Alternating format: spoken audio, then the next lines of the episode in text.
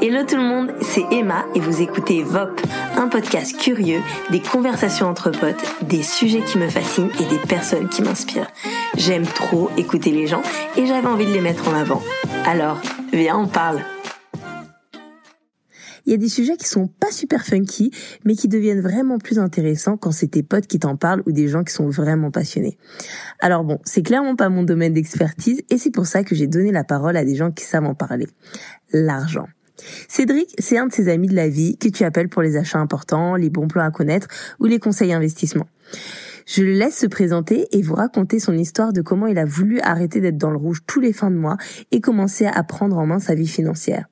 On parle des bases quand on commence dans la vie active, de l'épargne, de l'investissement dans l'immobilier et de plein de super tips supra utiles. Bonjour monsieur Cédric Bertoni. Salut Emma. tu vas bien? Ouais, toi? Ouais, trop cool. Eh, t'es mon deuxième invité à la maison. Ah là là, trop honoré. Trop honoré.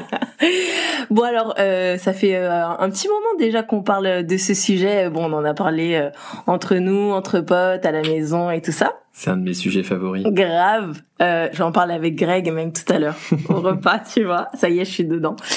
Et, euh, et en fait...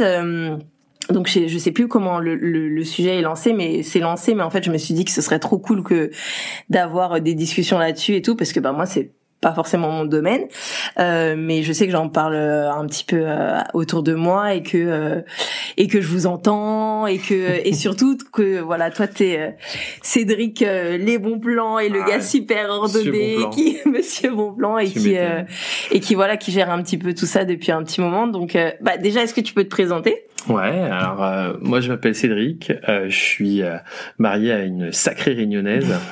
Euh, J'ai un petit garçon là d'un an et demi et, euh, et accessoirement je suis euh, je suis manager dans une boîte d'informatique. Ok, cool. Et donc, euh, comment comment ça se fait que tu t'y connais si bien dans les finances? En fait, je pense que ça a commencé à partir du moment où une période dans ma vie j'ai été, euh, comme je te disais tout à l'heure, galérien. Euh, je rentrais dans cette catégorie des gens où euh, j'ai dit mais purée, euh, on est 10 du mois, euh, la paye est tombée et, euh, et je comprends pas, j'ai déjà plus une thune quoi. Et euh, c'est là où j'ai commencé à regarder euh, où est-ce que partait mon argent et pourquoi il partait et comment est-ce que je pouvais le garder. Euh, donc ça a commencé par ça, c'est-à-dire l'objectif c'était de, de me dire court terme, je je veux plus me retrouver en découvert tous les mois Ouais. et je veux reprendre entre guillemets un peu le contrôle sur euh, sur ma gestion. Ok. Et donc, comment à partir de là, qu'est-ce que tu as mis en place exactement pour ça? Bah, en fait, la toute première chose que j'ai fait, c'est euh, j'ai pris l'habitude. Alors euh, bon, Madame s'en plaint parce que c'est peut-être devenu euh, une névrose, mais j'ai pris l'habitude de regarder mon compte euh, très régulièrement. Ok. Quand je dis névrose, euh, Madame maintenant elle, euh, elle me menace parce que je regarde mon compte presque tous les jours.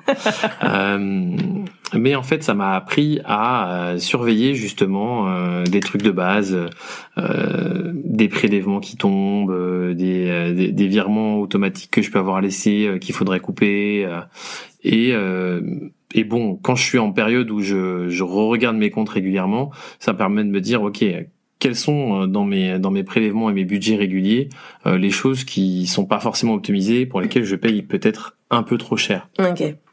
Et donc euh, là, là, ça fait combien de temps là ce que tu, ce que tu me dis là, quand Le- t'as commencé à vraiment te dire, il faut que je mette le nez dans mes finances. Ah, le côté galérien, ça remonte à ça remonte à une dizaine d'années. Ok. Et maintenant, tu, tu gères plusieurs, euh, euh, plusieurs apparts. T'as déjà plusieurs apparts que tu loues et tout ça. Enfin, tu, t'as investi quoi. J'ai su investi, euh, j'ai pu gérer euh, le financement euh, d'un mariage cash.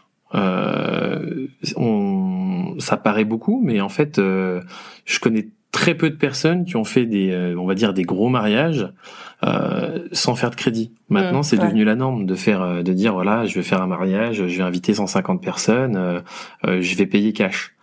Euh, bah ça, ça, ça se fait plus. Euh, ou alors Ouais. c'est les parents qui aident, etc. Mais quand on veut le faire en autonome, parce que nous c'était vraiment important pour nous de dire, euh, on pilote et on, et on finance nous-mêmes notre mariage sans justement devoir euh, euh, taxer entre guillemets euh, nos parents. Euh, bah c'est un peu une fierté pour nous de se dire qu'on a réussi sans avoir besoin de faire un crédit. Tu m'étonnes, c'est clair. Et donc, euh, alors vas-y, on va rentrer direct dans le sujet.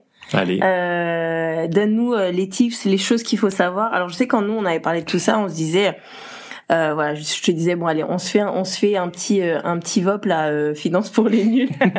Donc vraiment en mode partir de la base parce que je sais que euh, il y a un peu de tout dans les gens qui écoutent ce podcast et et il y a autant des étudiants, il y a des des jeunes adultes, il y a des jeunes parents et tout ça. Et donc donc ouais, donne-nous un peu les tips sur comment comment démarrer la gestion de ses finances. Bah, le truc qui est cool, c'est que justement, j'ai eu un peu ces, ces, trois phases là sur les dix dernières années. Alors, j'étais plus étudiant, mais j'étais jeune travailleur, mais j'avais l'impression financièrement d'être dans le, le, même état qu'un étudiant. et, euh, et en gros, ça commence par une chose. C'est, euh, je, je, prends mon compte en banque, euh, je fais un, on va dire, alors, on rentre dans la technique, mais je fais un export de, de mon relevé de compte sur euh, le dernier mois. Ouais. Et puis ensuite, je commence à trier. Euh, le premier tri que je fais, c'est je vais trier tout ce qui est euh, tout ce qui est revenu. Donc tout ce qui est rentré d'argent, je l'isole, je le mets dans un endroit, je regarde le montant et je lui dis OK, ça, c'est mon budget mensuel. C'est l'argent dont je dispose, sur lequel j'ai le contrôle et euh, que je peux ensuite gérer sur le mois en cours. Ensuite, je prends le reste et je vais commencer à trier par prélèvement et virement. Euh, parce que c'est les choses on va dire les plus faciles à trier et à ranger. Parce que bah le virement on va tout de suite tomber sur euh, le loyer euh, les peut-être les, les, les, quelques engagements concernant les, les, charges ou des choses comme ça qu'on doit payer à gauche à droite. Et ensuite on va voir les prélèvements les classiques, ça va être l'eau, l'électricité, le mm. gaz quand on a. Euh, et puis après, bah tout euh, ce que moi je fais rentrer un petit peu dans la catégorie confort et loisirs. On va avoir les abonnements, euh, les abonnements téléphone, on va avoir le Netflix, on va avoir le Amazon Prime, l'OCS. Et puis ça peut continuer très très longtemps et très loin. et déjà après avoir fait ce premier tri virement prélèvement, je le compare avec mon budget. Ouais. Si je suis déjà au-dessus de mon budget, ça pue parce que j'ai toujours pas acheté ma bouffe pour manger. euh, donc ça sous-entend que potentiellement il faut peut-être déjà faire des découpes là-dedans. Euh, si je suis toujours bon vis-à-vis de mon budget, là je commence à m'attaquer entre guillemets sur euh, tous les paiements par carte bancaire qui mm. est le, le, dernier euh, le dernier pli. Et donc là, bah c'est pareil, c'est un peu c'est un peu fastidieux. Vous allez peut-être y passer une heure, mais euh, il faut trier. Il faut trier entre ce qui est vital. Donc je vais faire mes courses toutes les semaines pour avoir à manger dans mon frigo.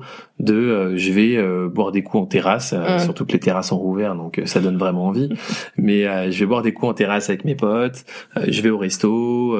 je m'achète je m'achète des fringues, les dernières fringues. Bon, Madame va critiquer quand elle écoutera le podcast parce qu'elle estime que j'achète pas assez de fringues, mais c'est un autre débat.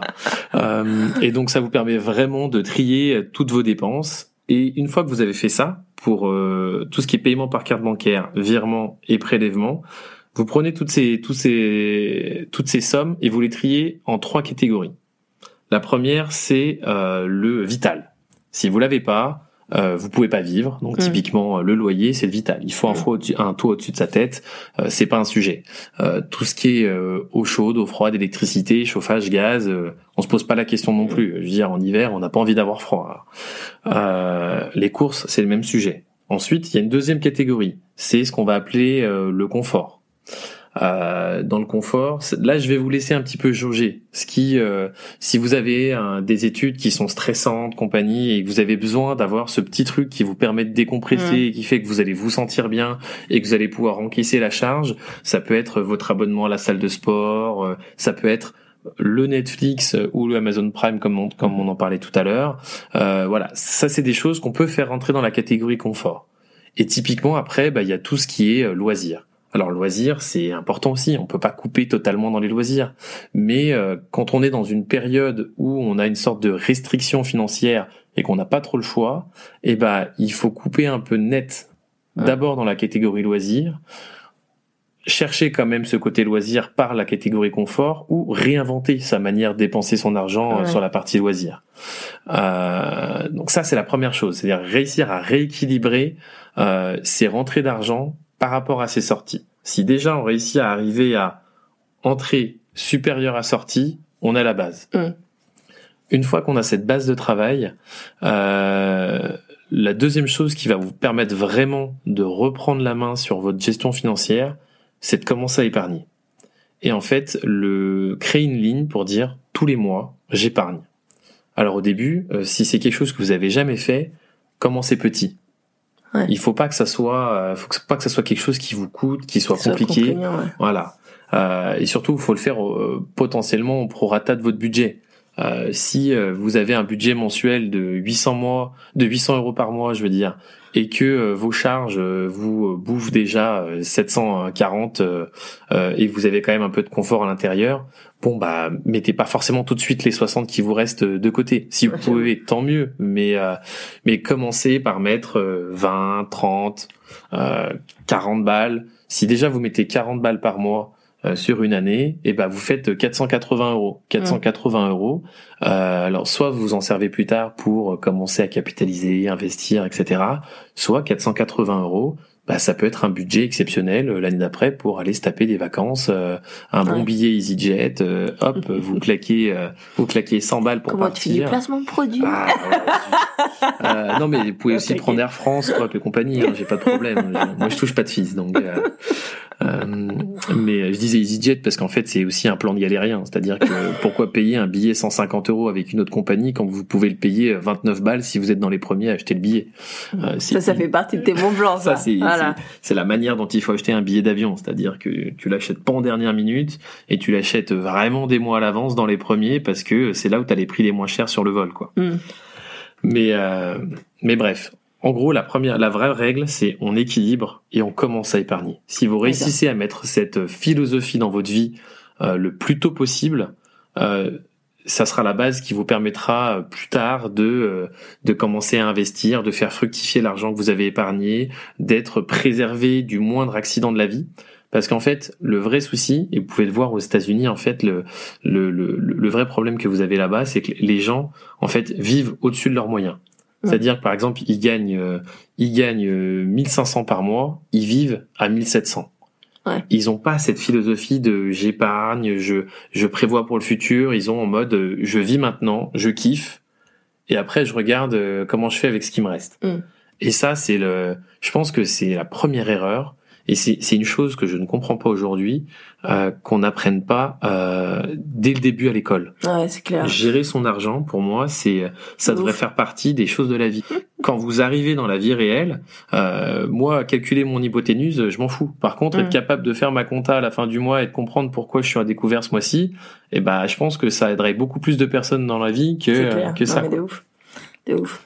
Ok, cool. Et comment euh, donc euh, là on va dire euh, voilà c'est quelqu'un qui commence tout de suite là sa vie un peu de d'adulte qui commence à, à, à gagner de l'argent et tout. ok, comment ça se passe au niveau de tout ce qui va être impôt, tout ça? Bah, le, le, plus dur en fait, c'est cette transition un petit peu étudiant travailleur, parce qu'on passe de, on va dire, la période galérien où on cherche toujours des plans, où on essaie de, de, de kiffer mais avec peu de budget, mais on a du temps, ah euh, maintenant on n'a plus trop de temps mais on a de la thune mm. et euh, et ce qui se passe c'est que le premier réflexe c'est euh, ça y est maintenant j'ai de la thune donc euh, je vais claquer de ouf mm. quoi je vais m'acheter le dernier iMac je vais m'acheter le dernier la dernière veste à la mode je vais kiffer un peu quoi mm. et, et j'ai envie de dire c'est normal les premiers mois vous venez d'avoir vos salaires c'est le moment quoi kiffer après ce qu'il faut c'est juste que pas que ça devienne un rythme de vie ouais. et il y a un moment en fait une fois que vous avez fait vos premiers mois vous avez kiffé vos premiers salaires c'est cool Maintenant, c'est le moment peut-être de vous poser et de regarder de nouveau vos comptes. En général, vous allez aussi changer d'appart, prendre un truc un peu plus confort. Vous avez entendu le mot confort. Euh, donc, il faut trouver un équilibre dans tout. Forcément, vous allez augmenter vos loyers. Ce qui se passe, c'est que plus on gagne d'argent, on se rend compte, c'est que plus son train de vie s'adapte à son nouveau salaire. Ouais, c'est clair. Et ça se fait, mais d'une d'une manière mais naturelle. C'est euh, c'est incroyable.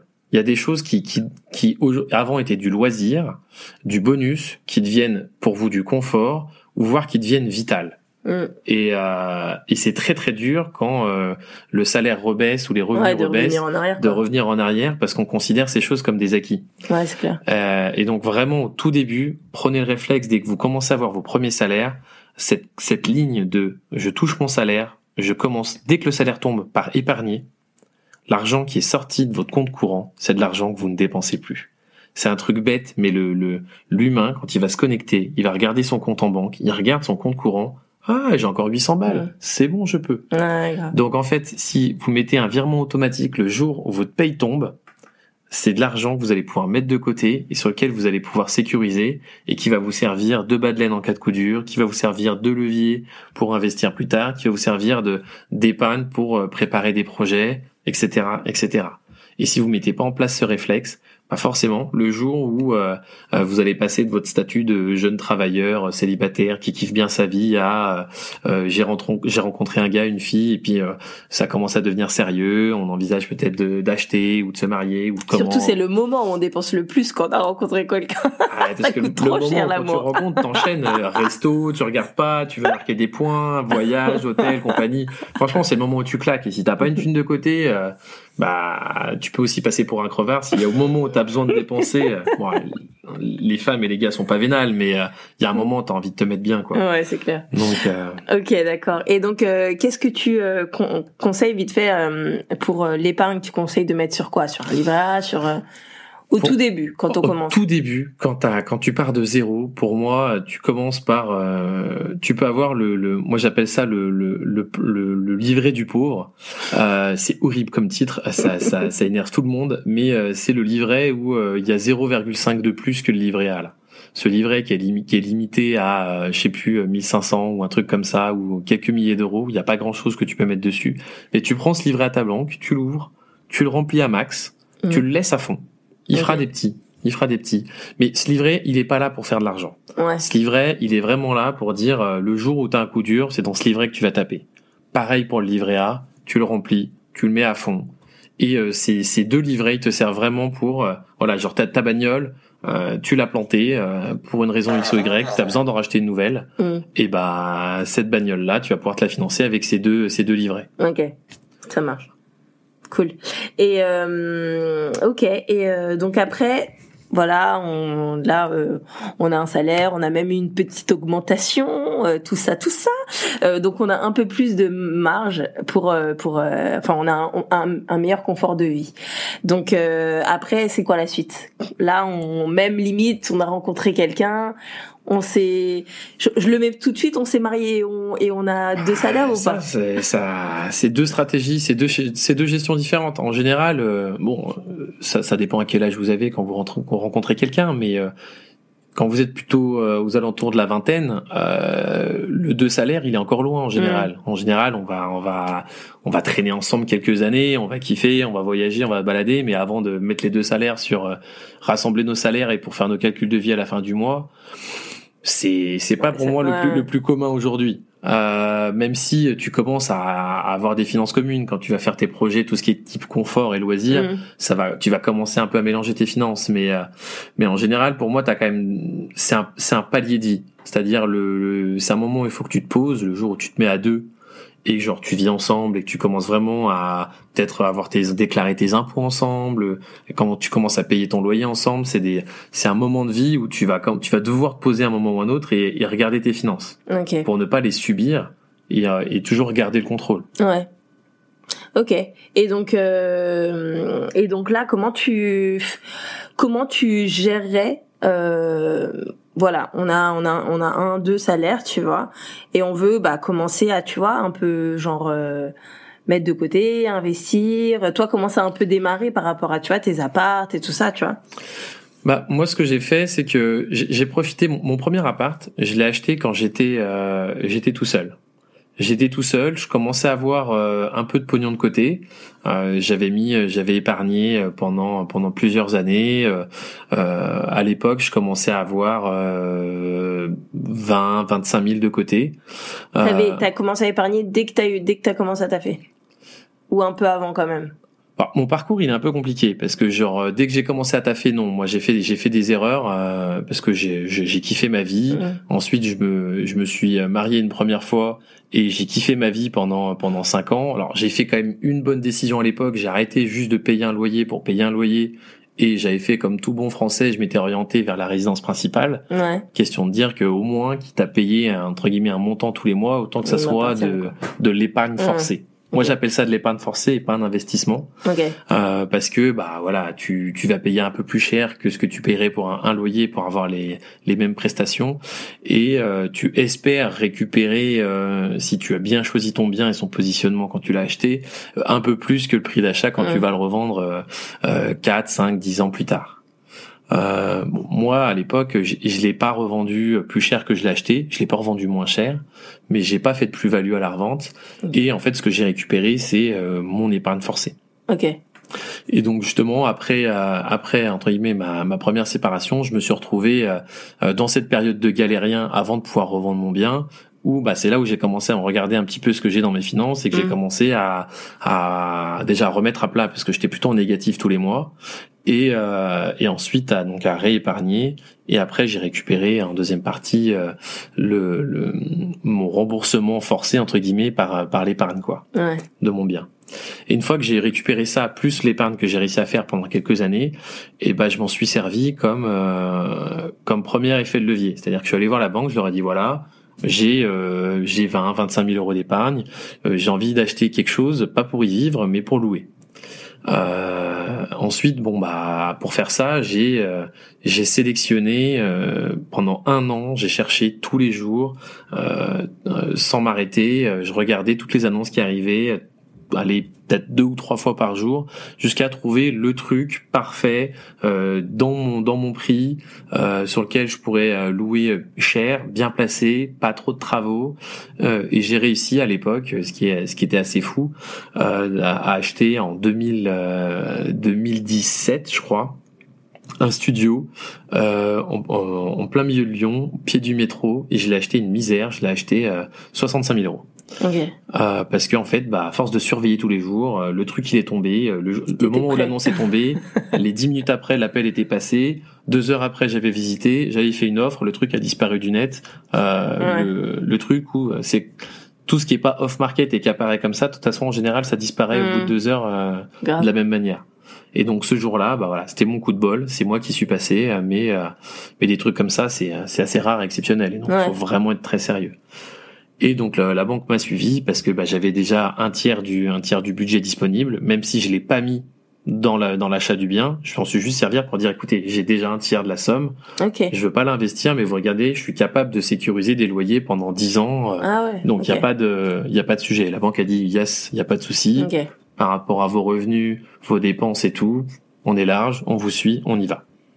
Donc j'ai acheté ce premier appart et euh, je touchais, euh, je touche 100, je touche 200 euros de plus au final maintenant que le coût de mon crédit. D'accord. Moi, ma philosophie, tous les investisseurs ne seront pas d'accord, mais moi, ma philosophie, c'est euh, normalement tout investissement immobilier ne devrait pas m'impacter. euh, en tout cas, dans ma vie, dans ma, vie mensuelle, je devrais toujours toucher plus en termes de loyer que Mm. les crédits que je dois payer. Ouais. Parce que euh, la philosophie, c'est euh, le jour où j'ai une famille, je veux pas que mes choix d'investissement puissent euh, les impacter financièrement euh, dans la vie du quotidien. Ouais. Et donc voilà, moi ma philosophie elle est très euh, très sécure. Je vais pas trop prendre de risques Mm. justement sur sur ma gestion financière parce que euh, c'est c'est un petit peu comme ça que j'ai été éduqué, je pense. Euh, on, on fait attention, on sécurise, on prend soin des gens et euh, et on on prend pas de risques pour sa famille. Ouais. Ok. Et euh, donc après, donc là t'as as un appart, mais maintenant t'en as combien déjà? Maintenant j'en ai deux. T'en as deux.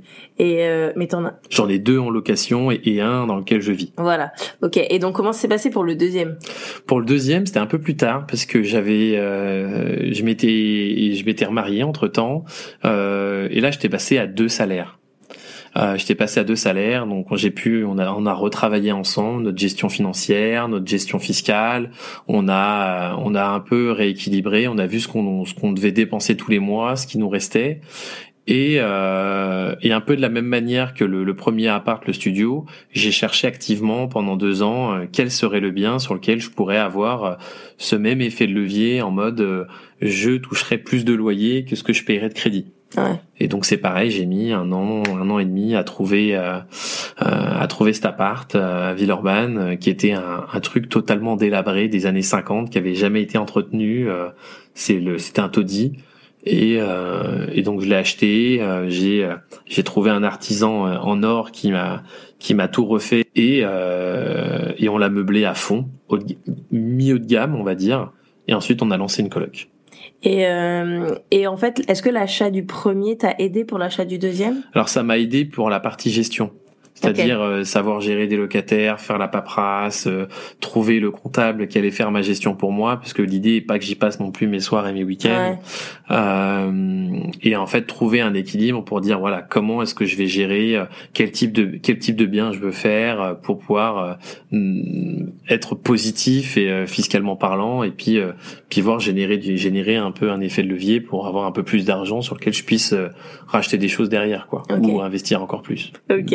Cool. Ouais, donc euh, donc quand même ça t'a rapporté quoi. ça t'a rapporté et c'est en même temps quand même aussi un investissement pour le futur parce que maintenant j'imagine que si tu les revends euh, ah, c'est ça, il y a, y a, deux choses en fait, c'est-à-dire que en termes d'optimisation quand on fait de, l'investissement dans l'immobilier, dans le meublé, euh, déjà dès qu'on fait des travaux et euh, on peut demander dans son crédit un, un différé travaux, ce que je ce que je conseille très fortement. Si vous pouvez aller jusqu'à deux ans, c'est le gros bonus. Euh, ce qui fait que pendant deux ans, vous payez euh, peut-être euh, quelque chose de ridicule par rapport au vrai remboursement de crédit que vous devriez avoir, même si vous capitalisez pas pendant cette période-là, tous les loyers que vous touchez, entre guillemets, euh, ils sont, euh, c'est de la plus-value de dingue. Euh, surtout après que pendant les huit, on va dire en moyenne les huit premières années, vous payez pas d'impôt sur les, loyers que vous touchez parce que vous euh, défiscalisez euh, le, la valeur du bien, plus les travaux, plus les frais de notaire, plus tous les frais annexes, le comptable, tout le matos que vous achetez, etc., etc. Il y a énormément de trucs à mettre en, en compensation en termes de défiscalisation, ce qui fait que les premières années c'est tout bénéf. Ouais. Et, euh, et, donc oui, moi j'ai cumulé ça sur euh, mon premier studio et euh, mon investissement locatif, ce qui fait qu'à chaque fois j'avais le, ce bonus de pas payer et de pouvoir profiter justement de la partie travaux pour faire un vrai effet de levier, pour générer des grosses sommes d'épargne que je peux ensuite utiliser pour autre chose, ou et aussi pour me créer accessoirement du du de, de l'épargne sécuritaire par rapport à, à mes revenus. C'est-à-dire typiquement moi, c'est ma philosophie. Mais euh, pour chaque appartement, j'estime qu'il faut que j'ai en moyenne entre 8 euh, et 10 loyers d'avance au cas où. Ok. Parce que euh, si jamais le locataire ou les locataires décident de ne plus payer leur loyer, l'idée c'est pas que je me retrouve tous les mois dans le rouge à devoir taper sur, sur nos salaires et nos revenus communs et, et indirectement ça veut dire que j'impacterai notre notre vie de couple quoi. Ouais. Et c'est vraiment quelque chose qui qui est important, qui rentre dans ma stratégie sécuritaire. Donc je commence par sécuriser justement ce, cet effet de levier. Et après, le reste, bah, ça peut être euh, du bonus qui peut me servir soit à réinvestir, soit à chercher à acheter une nouvelle résidence principale, soit etc. etc. Ok. Petit point négatif de cette année, notre très cher président avec euh, ses différents ministres ont fait passer une nouvelle loi euh, qui rend, on va dire, l'investissement locatif vraiment vraiment moins intéressant pour les particuliers. Euh, cette nouvelle loi, elle change en fait la manière dont ils calculent le taux d'endettement. C'est-à-dire qu'avant les banques, euh, si vous aviez comme moi des euh, des, des investissements locatifs sur lesquels vous gagnez beaucoup plus que le coût du crédit, les banques ne prenaient pas en compte ces crédits et ces revenus dans votre dans votre taux d'endettement et donc ça vous permettait de continuer de faire vos achats pour la résidence principale, etc., etc. Aujourd'hui maintenant, ils le prennent en compte en fixe et en obligatoire, ce qui fait en fait euh, un, effet exponentiel sur les calculs de vos taux d'endettement. Ouais. Ce qui fait qu'avant, euh, quand ils le prenaient pas en compte, bah, ils se basaient juste sur votre reste à vivre, vos revenus et votre épargne pour faire les achats. Et euh, bah normalement, vous savez jusqu'à où vous pouvez acheter, et donc ça passait toujours. Mhm. Là maintenant, vu qu'ils prennent en compte tout ce qui est investissement un peu immobilier, locatif, et bah là ça vous ça vous flingue tout. Donc en fait, la stratégie, elle a un peu changé, contrairement à il y a quelques années. Euh, malheureusement, maintenant, euh, vous êtes obligé de commencer peut-être par vous concentrer pour sécuriser votre résidence principale, et après, vous pouvez commencer à faire un peu d'effet de levier, tout en ayant en tête que le jour où vous allez vouloir changer de résidence principale pour passer dans une autre, ça va devenir compliqué parce que vous allez avoir cette histoire de pré-relais, compagnie. Et donc, malheureusement, la stratégie sera peut-être de dire, bah, je revends ma résidence principale, je repars en location, je réachète une nouvelle résidence principale. Parce que le problème, c'est que vous, tous les investissements locatifs vont vous plomber votre, euh, votre taux d'endettement. Et donc ça sera plus compliqué avec les banques d'avoir des euh, des prêts relais et de monter en gamme sur euh, sur votre résidence principale par exemple. Ouais. Mais il y a d'autres façons de faire euh, fructifier son argent. Il y a d'autres façons de faire fructifier son argent. Mais après, les, les, effets de levier sont un peu plus faibles. Ouais, C'est-à-dire que là, l'effet de levier, si vous faites travailler l'argent de la banque, et vous faites pas travailler travailler entre guillemets l'argent que vous avez épargné. Mm. Donc l'effet de levier est très très fort parce que euh, vous pouvez toucher tout de suite des gros loyers qui vont vous faire épargner euh, vraiment très rapidement de l'argent tous les mois et qui vont en plus accessoirement rembourser un crédit d'un appart sur lequel euh, l'appart va peut-être en plus prendre de la valeur, etc., etc. Mm. Donc là, vous avez trois effets de levier entre guillemets quand vous faites de l'investissement. Euh, versus ça, bah, il y a d'autres, il y a d'autres moyens de faire de l'argent et de faire fructifier. C'est vous prenez votre épargne et soit vous faites bon père de famille et vous commencez à partir déjà sur de l'assurance vie. Mm en prenant des trucs pas trop sécurisés, euh, mais pas trop foufou non plus. Comme ça, vous visez du 5, du 6, du 7%, qui sera toujours bien plus que, euh, on va dire, l'inflation que vous allez avoir tous les ans. La règle de base, en fait, c'est qu'il faut se dire, c'est que votre argent, euh, si vous le laissez dormir sur votre compte bancaire, en fait, il perd de la valeur. Ouais. C'est bête, mais ce me disait, Greg, vous laissez 1000 balles sur votre compte en banque. L'année d'après, vos 1000 balles, et eh ben, ils valent plus vraiment 1000 balles. Pourquoi? Parce que, euh, on va dire, je prends un exemple bête, mais euh, votre litre de lait que vous allez acheter en magasin euh, cette année, bah, l'année prochaine, il vaudra peut-être 10 centimes de plus. Mm. Et donc ça veut dire qu'avec vos 1000 euros, bah, vous achetez moins l'année prochaine que ce que vous êtes capable d'acheter aujourd'hui. C'est le, principe, c'est le principe de l'augmentation du coût de la vie. Et donc si vous faites pas fructifier votre argent, on va dire plus rapidement que l'augmentation du coût de la vie, mm. en fait, vous perdez de l'argent en ne faisant rien. C'est ça qui est atroce. Ouais. Et donc, pour ça que je dis le bon père de famille, ça commence par une assurance vie, pas trop risquée, mais sur lequel vous allez pouvoir sécuriser le fait de faire 5, 6, 7%. Et euh, l'idée, c'est euh, euh, vous mettez de l'argent à l'intérieur de manière constante. Mm. C'est-à-dire, donc, on est toujours après avoir gonflé ces, euh, ces deux livrets d'épargne euh, que je vous ai conseillés. Une fois que ces livrets sont pleins, et eh ben en fait, là où vous allez mettre votre virement d'épargne tous les mois, c'est vers votre votre assurance vie pour continuer de la faire grandir. Mm. Et ça va faire des petits et des petits et des petits parce qu'au fur, au fur et à mesure, en fait, les intérêts vont produire des intérêts qui vont produire des intérêts, etc., etc. Et si vous faites le calcul sur 5, 10, 15, 20 ans, bah en fait, euh, la somme que vous avez mis au début, elle vous aura fait gagner beaucoup plus d'argent que les derniers 100 balles que vous allez mettre. Mm. Et donc en fait, euh, dites-vous que 100 balles que vous avez mis en place il y a 10 ans, et eh ben 100 balles, ils auront fait des intérêts tous les mois la première année. Et donc la première année, c'est des 100 balles, vous êtes à 105 euros. La deuxième année, en fait, c'est 105 euros qui travaillent. Et la troisième année, bah, c'est les 115 euros qui mm, travaillent. Et ainsi de suite, et ainsi de suite. Et c'est en fait le côté un peu sécuritaire que vous pouvez mettre en place sans trop de risques, sans trop de complexité, sans avoir à surveiller, euh, qui, euh, on va dire, c'est le premier investissement bon père de famille. Ok. Et euh, tu me disais quand on préparait le truc, tu m'avais noté, le conseil de base c'est 10%, c'est de mettre 10% en, en épargne de côté. Pour moi, le minimum pour avoir une gestion saine mensuelle, ça va être 10%. Euh, parce que ça va être un peu un effet de levier, un effet sécuritaire sur tout ce que vous pouvez avoir dans la vie. Et en général, on n'a jamais euh, sur une année un coup dur qui ira plus loin que 10% de ce que vous gagnez sur une année. Ouais. Mais si vous l'avez pas, bah ces 10%, ça vous met dans la galère parce que vous allez devoir faire un crédit, etc., etc. Et euh, et je suis plutôt contre pour la stratégie des crédits, sauf pour faire l'effet de levier si on doit acheter des apparts ou des trucs comme ça. Sinon, ma, ma philosophie, c'est j'épargne, j'achète cash, j'achète cash malin, mais j'achète cash. Euh, donc le 10% pour moi c'est le minimum. Si demain euh, avec une vie de couple vous êtes capable de vivre que sur 70 euh, ou 80% de vos deux revenus à deux, épargnez 25-30. Mm. C'est euh, allez-y parce que vous allez augmenter votre effet de levier sur votre épargne, vous allez faire de plus en plus de petits, etc., etc. Donc il y a plein de il y a plein de stratégies différentes, mais mais euh, avec Greg justement, comme on en parlait, nous on est on est envieux parce que alors j'ai oublié le nom du gars, mais euh, c'est c'est un, un, Américain. Faut que je, je, te retrouverai le nom, je te l'enverrai. mais euh, lui dans sa gestion financière, le mec il est sur 60-40. Il vit sur 60 et il épargne 40 tous les mois. Mais est-ce qu'il est blindé ou pas? Parce que bah, maintenant il est blindé, mais en Ouais. fait c'est un rythme de vie il a qu'il applique depuis des dizaines et des dizaines d'années. ah ouais, donc il a commencé en Il a ça. commencé très tôt en se disant voilà, c'est-à-dire que ce que moi je ce que moi je mets dans le confort, en fait, il y a beaucoup de choses que je mets dans le confort qui en fait devraient être en loisir. Ouais. Et euh, et en fait le montant que je- je- j'alloue à loisir, bah il serait peut-être inférieur. Et donc en fait il y a des choses que j'ai, euh, c'est un truc tout bête, mais euh, par exemple pendant une période de, de ma vie, euh, je, je, je travaillais tellement et ma femme aussi à des heures de malade. Bon, c'est toujours le cas maintenant, mais euh, mais on, mais on était fatigués et tout. Et en fait pendant euh, pendant plusieurs pendant plusieurs mois, pendant une année, en fait on on a payé une femme de ménage. Ouais. C'est con, mais euh, les gens ils vont vous dire c'est c'est censé rentrer dans la catégorie du loisir quoi.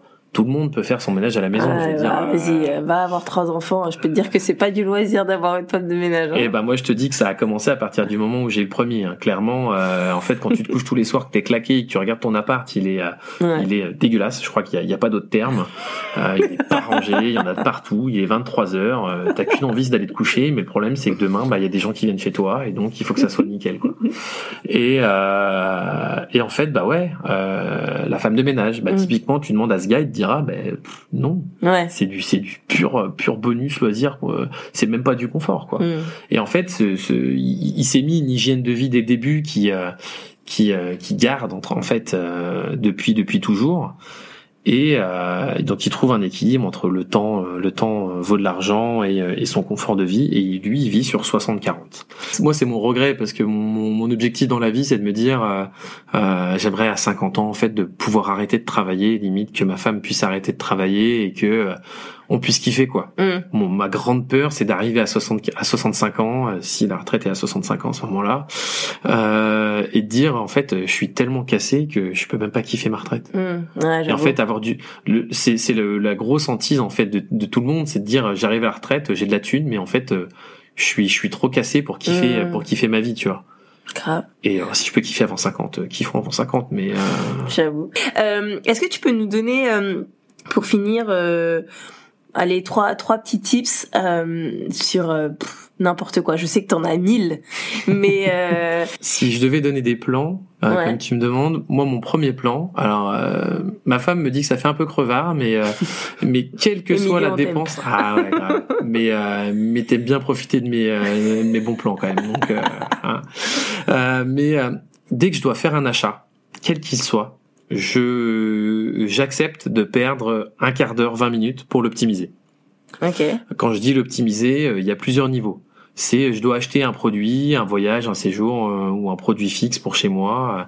Je, je vais le comparer sur euh, 3, 4, 5 gros sites euh, sur Internet. Ensuite, une fois que j'ai trouvé le gros site, je vais regarder si il n'y a pas un code qui Mm. existe sur cette plateforme pour avoir un bon de réduction. Mm. Euh, 5, 10 euros, 5%, 10%, euh, le truc du moment. Voilà. Euh, si je peux concentrer mes achats sur les périodes de gros de gros bonus, genre euh, solde ou autre, euh, clairement allons-y, quoi. On va Mm. pas se gêner. Euh, et euh, dernier effet de levier, c'est c'est le truc qui fait vraiment qu'elle trouve que c'est crevard. C'est euh, le, mot clé, c'est cashback. Ah oui. Euh, moi, toutes mes dépenses sur Internet, euh, même pour acheter le, le- les bodys du petit, euh, je, je passe par un site où, euh, où je vais acheter le même body, la même qualité, le même truc, sauf que je vais pouvoir claquer un bon de réduction, un code et du cashback. Mm. Et ce qui fait qu'en fait, mon produit, euh, à la fin de l'année, en fait, entre sur tous mes cashbacks, je vais récupérer euh, 200, 300, 400 balles. Euh, je vais récupérer des nuits d'hôtel. Et en fait, si, si je mets bout à bout tous les trucs que je que j'économise ou que je gagne grâce à ça, en fait, euh, ça me fait euh, sur une année plusieurs milliers d'euros. Ouais. C'est- ça en fait, parce qu'il y a des sites maintenant qui font que quand tu dépenses en utilisant un peu euh, leur manière, je sais pas quoi, et ben ça te rapporte. Tu sais que même maintenant, il y, a y une boîte en Angleterre. Alors, on fait pas de promo, on a dit. Ouais. mais qui a lancé un navigateur euh, euh, basé sur euh, Chromium, euh, qui euh, en fait va récupérer toutes les pubs qui sont diffusées sur tous les sites sur, sur lesquels vous allez passer, et en fait qui va vous rétribuer entre guillemets des points, euh, un petit peu comme si vous rendez de l'argent sur les pubs que vous voyez pour qu'en fait, euh, bah ok, c'est vous le produit, mais vous récupérez quand même une petite Mm. marge du produit, quoi. Ah ouais. Et donc moi j'ai basculé sur ce navigateur. Donc madame quand elle regarde mon PC elle me fait il est où ton navigateur? Parce que bah, c'est pas c'est pas l'icône de Chrome donc Ouais. forcément euh, c'est plus dur à trouver. Mais euh, c'est un autre effet de levier pour dire euh, euh, je prends un peu le contrôle sur mes données, ma vie privée, mon Mm. argent. je suis pas toujours à 100% le produit et je récupère un petit peu ma part du gâteau. quoi. Ok, ok. Et euh, un autre type Le type vacances. Euh, allez, j'ai deux tips pour les vacances. Euh, si vous réservez un billet d'avion euh, le mardi à 3h du mat. Ok. Alors c'est vraiment le truc, euh, ça, fout le somme ouf, de te lever le mardi matin sur deux ou trois mardis d'affilée pour comparer les prix des billets d'avion. Mais en fait, ce qu'il faut savoir, c'est que tous les sites de, de billets d'avion, ils vont fonctionner à la à l'affluence et, euh, et au nombre de personnes qui font la même recherche. Mm. Et en fait, on s'est rendu compte que euh, le moment où il y a moins de gens qui cherchaient de billets d'avion pour acheter, bah, c'est le mardi à 3 heures du mat. Donc en fait, votre billet d'avion, euh, en général, il va être 10, 20, des fois même 30 ou 40% moins cher. Ah ouais. Parce que bah il y a moins de gens qui font cette recherche à ce moment-là, et donc l'algorithme il dit bon bah il y a moins de personnes qui cherchent le besoin, donc je baisse un peu le prix pour déclencher un achat. Mm. Parce que de toute façon, vous êtes toujours manipulé par les sites internet, par les algorithmes, etc. C'est pas une théorie du complot, c'est euh, c'est une théorie de l'optimisation financière. De. Euh, vous faites une recherche sur votre téléphone pour dire je vais acheter un billet pour aller euh, à la Réunion, par exemple. Euh, le site il va s'en souvenir et quand vous refaites la recherche le lendemain, bah, le site se souviendra que vous avez déjà fait cette recherche. Donc il va garder un prix volontairement un peu élevé. Et donc toujours navigation privée le mardi à 3 heures du mat. Et c'est là où vous aurez, on va dire, euh, le meilleur prix. Ok. Cool. Trop bien. Merci Cédric. Alors, eh, on lâche les- on lâche, on lâche l'exclu maintenant ou pas? Bon, ok. Je suis sûr qu'en fait, ça peut aider énormément de, de, de, de, de jeunes, d'étudiants, de jeunes actifs. Donc, je, je me suis chauffé, j'ai créé mon Instagram. Yes. T'énerve pas, Amy, euh, t'inquiète pas, ça va bien se passer. Donc ouais, Cédric il a il va il a lancé un Instagram où euh, eh ben il va y avoir euh, pas que les bons plans mais aussi ses, ses stratégies euh, euh, par rapport aux finances et tout ça. Et euh, et honnêtement pour le côtoyer euh, assez euh, régulièrement euh, dans notre vie de, de tous les jours, je sais que euh, je sais que voilà, ça va être que des trucs trop stylés qui vont vraiment nous aider. Nous déjà il nous a aidé sur pas mal de trucs. Donc voilà, euh, comment ça s'appelle? Il s'appelle Plus jamais sans argent. plus jamais sans argent. Voilà sur Insta. Trop cool. Bah merci beaucoup Cédric. En tout cas c'était trop cool un grand de plaisir. de m'accorder ton temps et euh, en plus euh, maintenant en mode parents qui ont couché leurs enfants Ah, grave. Et moi, je suis parti, non, mais toujours pas. cool allez merci Céd Allez, bise. Et voilà, c'est la fin de cet épisode. Merci de l'avoir écouté jusqu'au bout. S'il vous a plu, n'hésitez pas à le partager autour de vous. Et si vous voulez l'encourager, vous pouvez mettre une note et un petit mot sur Apple Podcast. Ça aide à ce que ce soit vu et entendu. Et c'est vraiment très cool. En attendant, passez une belle journée ou soirée, où que vous soyez.